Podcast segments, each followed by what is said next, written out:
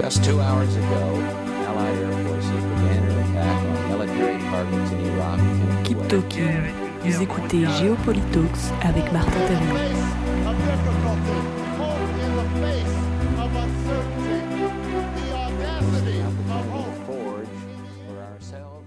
Comment définir ce que sont la démocratie et la dictature?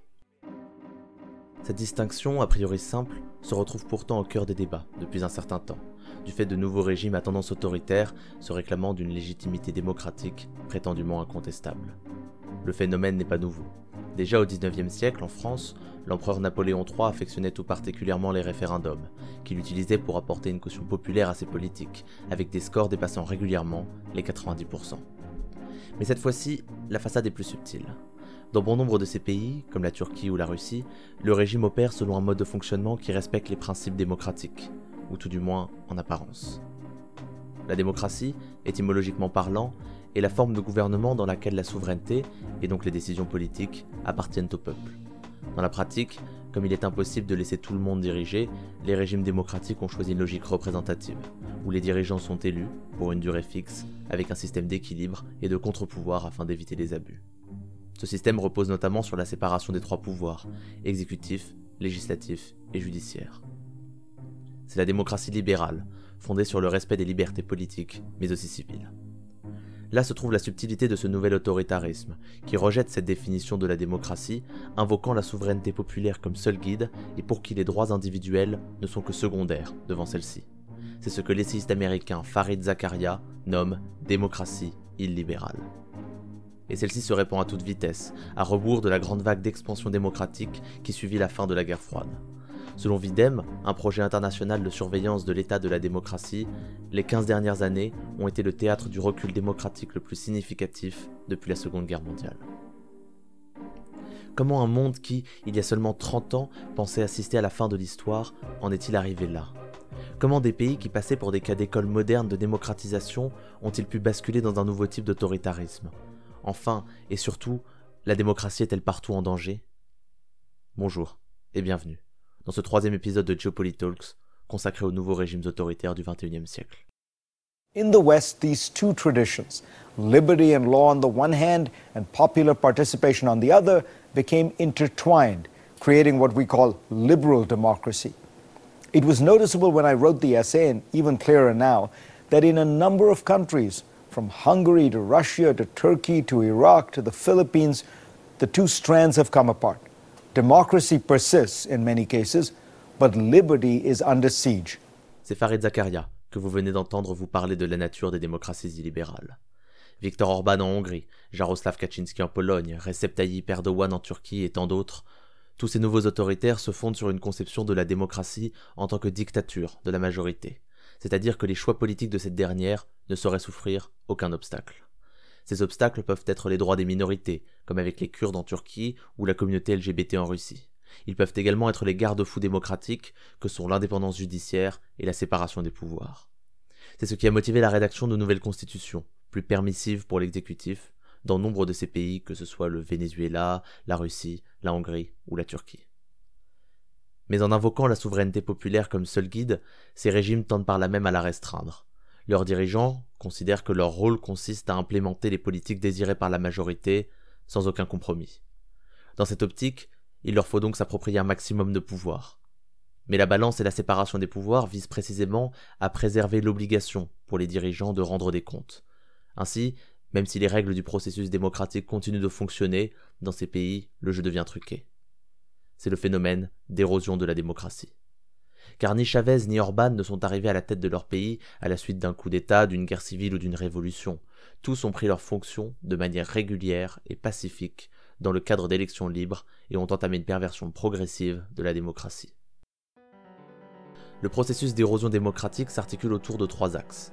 Premièrement, l'affaiblissement de la justice. Deuxièmement, le clientélisme et la concentration des médias. Et enfin, la persécution de l'opposition. Commençons par la justice. À cet égard, la Turquie est un cas d'école. Lorsque l'AKP d'Erdogan arrive au pouvoir en 2002, c'est un parti d'islamistes modérés de centre droit, qui va entamer de profondes réformes au sein d'un pays qui tente désespérément d'entrer au sein de l'Union européenne depuis plus de 30 ans. Erdogan met fin à ce qu'on appelait la démocratie tutélaire, c'est-à-dire la mainmise constante de l'armée sur le processus démocratique qui laissait faire tant que cela lui convenait. Ainsi, au cours du demi-siècle de son histoire démocratique, la Turquie avait connu trois coups d'État, déclenchés par des militaires mécontents des orientations politiques décidées, qui confisquaient le pouvoir pendant quelques années avant de le rendre aux civils. Mais pour accomplir ce progrès gigantesque, le gouvernement conservateur fait se tenir des procès truqués contre les hauts gradés de l'armée à base de preuves fabriquées. Un mal nécessaire peut-être, mais qui met entre les mains du Premier ministre une arme puissante, dont il n'hésitera pas à se servir ensuite pour renforcer son propre pouvoir. Dès 2007, des procès similaires se tiennent, mais cette fois-ci contre des journalistes, militants et hommes politiques un peu trop critiques à l'égard du pouvoir. En 2010, une réforme constitutionnelle passée par référendum permet à l'exécutif d'étendre considérablement son influence sur la nomination et la promotion des juges. Peu à peu, le pouvoir judiciaire devient le bras armé d'un gouvernement, qui en parallèle se radicalise politiquement et s'en sert pour restreindre les libertés, notamment d'expression. En 2016, c'est plus de 6000 citoyens qui sont convoqués devant les tribunaux pour insultes envers le président, chef d'accusation devenu prétexte commode pour faire taire toute critique. Viennent ensuite le clientélisme et la concentration des médias, qui vont de pair. Prenons ici le cas de la Hongrie. Le Fidesz, parti nationaliste de Viktor Orban, entame dès son arrivée au pouvoir en 2010 l'affaiblissement de la démocratie.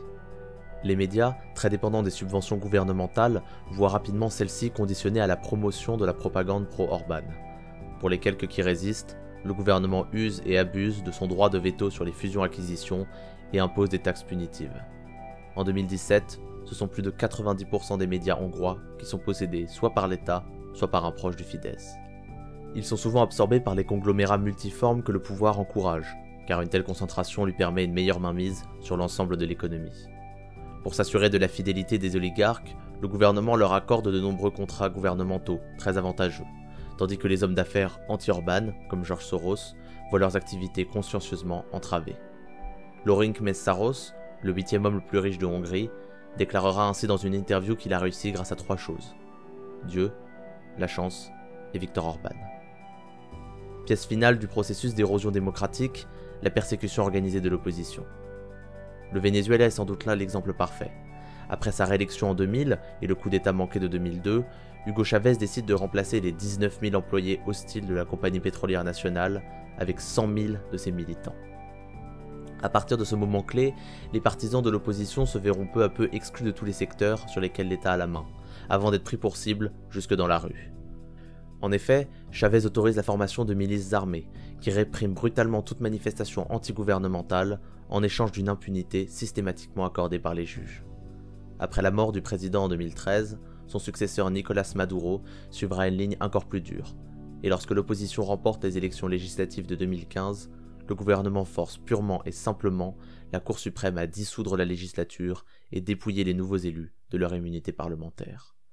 Dans tous les pays qui subissent une érosion de la démocratie, il n'existe plus d'opposition dans le discours gouvernemental, seulement des ennemis de la nation et des terroristes. S'ils continuent d'opérer dans un cadre démocratique, ces nouveaux autoritaires ont cependant vocation à éliminer celui-ci tôt ou tard. Et en Hongrie, ce moment est peut-être venu. Az országgyűlés az egységes javaslat minősített többséget igénylő rendelkezéseit 137 igen 53 nem szavazattal tartózkodás nélkül elfogadta. Vous venez d'entendre le Parlement hongrois accorder les pleins pouvoirs à Viktor Orban en pleine crise du coronavirus sans limite temporelle ni possibilité de contrôle par les législateurs. Ce processus de suppression de la démocratie via les institutions de celle-ci est assez lié au phénomène populiste. Le populisme englobe l'ensemble des idéologies prenant une vision du monde séparant celui-ci en deux catégories distinctes et opposées, les élites corrompues et le peuple pur. Une fois au pouvoir, il devient logique qu'une telle idéologie souhaite se débarrasser de ce qu'elle perçoit comme des entraves de la part de ses ennemis à la volonté populaire. D'où les attaques répétées à l'encontre des institutions et des libertés civiles, dont la protection limite l'étendue du pouvoir politique. La vague de populisme que nous vivons actuellement n'est pas nouvelle. Déjà en Europe, dans les années 1920 et 1930, des populistes nationalistes avaient renversé les démocraties dans leurs pays respectifs et entamé une marche à la guerre. Mais la différence des populistes contemporains est qu'ils ne prétendent pas en finir avec le régime actuel, à rebours des Mussolini du passé. Au contraire, ils affirment s'inscrire dans la tradition démocratique et même être les seuls véritables démocrates. D'où le processus d'érosion démocratique, qui est trop souvent sous-estimé jusqu'à ce qu'il soit trop tard. Ces nouveaux autoritaires n'arrivent pas au pouvoir tout seuls. Ils y sont portés par une majorité électorale. Mais pourquoi donc les peuples, après avoir choisi massivement la démocratie il y a quelques décennies, se tournent-ils maintenant vers son pire ennemi? Les raisons sont multiples. Tout d'abord, l'échec des élites politiques précédemment au pouvoir, accentué par les difficultés économiques, y sont pour quelque chose. En Hongrie, la victoire spectaculaire du Fidesz en 2010 fut grandement aidée par le discours d'Ossod de 2006, une allocution, censée rester secrète, du Premier ministre socialiste de l'époque, où il confiait, je cite, Nous avons merdé. Pas un peu, énormément. Aucun pays européen n'a agi de manière aussi stupide que nous. Les urnes ont fait payer cela au Parti socialiste.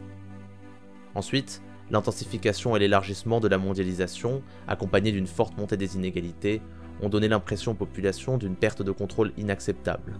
D'autant plus que ces populations, notamment en Europe de l'Est, avaient consenti de nombreux sacrifices pour intégrer ce que l'on leur avait vendu comme un système économique paradisiaque. Une plaisanterie russe de l'ère post-communiste résume bien un tel désenchantement. Tout ce que les communistes nous avaient dit du communisme était faux, tout ce qu'ils nous avaient dit du capitalisme était vrai. Enfin, bien évidemment, la question de l'identité joue un rôle important. Face aux progrès rapides et aux évolutions culturelles de nos sociétés, nous assistons à un retour de bâton de la part de groupes démographiques craignant d'être lésés et de perdre ce qui faisait leur identité à leurs yeux. C'est pourquoi Kaczynski comme Orban promettent non pas seulement une démocratie illibérale, mais une démocratie libérale chrétienne, jouant sur la peur des migrants et des homosexuels, tandis qu'Erdogan s'affiche comme le protecteur des musulmans. Mais les nouveaux autoritaires rencontrent le succès bien au-delà des pays possédant une démocratie qui n'est que récemment implantée. Dans les démocraties dites avancées, on observe ce qu'on pourrait appeler un phénomène des enfants gâtés, où les citoyens, habitués à évoluer dans une démocratie, prennent celle-ci pour acquis.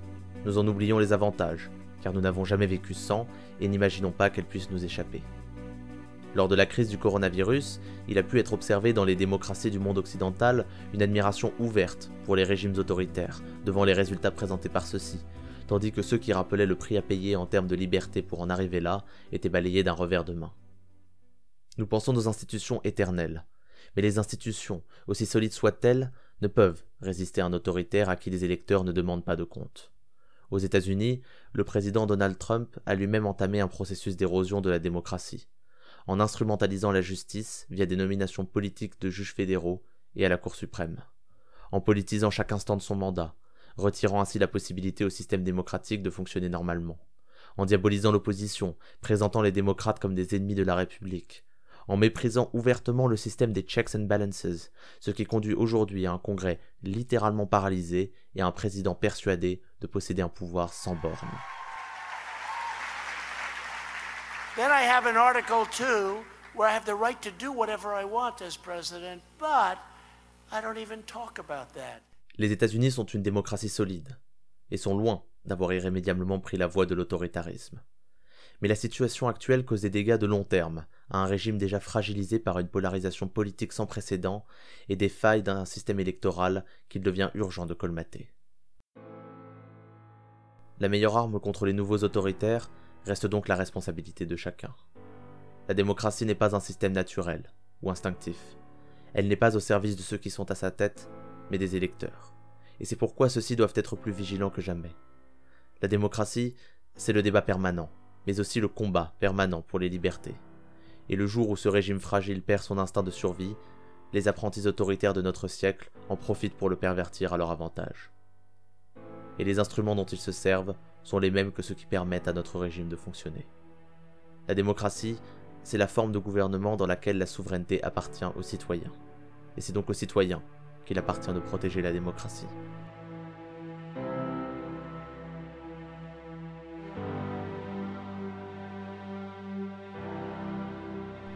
C'est la fin de cet épisode de Geopolitalks. Je vous remercie d'avoir écouté jusqu'au bout et vous donne rendez-vous sur les sites de Keep pour découvrir nos autres articles et podcasts. Si vous souhaitez approfondir le sujet, je vous conseille l'essai du politologue Jacques Krupnik sur l'érosion démocratique hongroise, intitulé How Things Went Wrong, ainsi que l'ouvrage du géopolitologue Samuel Huntington, La troisième vague, où il développe une thèse sur le lien entre expansion et reflux démocratique. En outre, je vous invite à jeter un œil aux rapports et statistiques annuels de la Freedom House et du projet Videm qui permettent de prendre le pouls de la démocratie dans le monde. C'était Geopolitox.